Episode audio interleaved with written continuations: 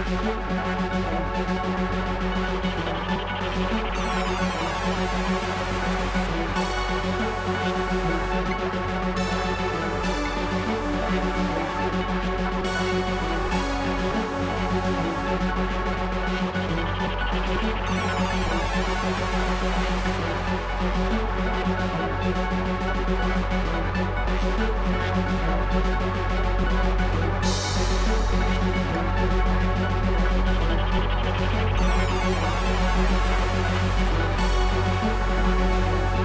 you.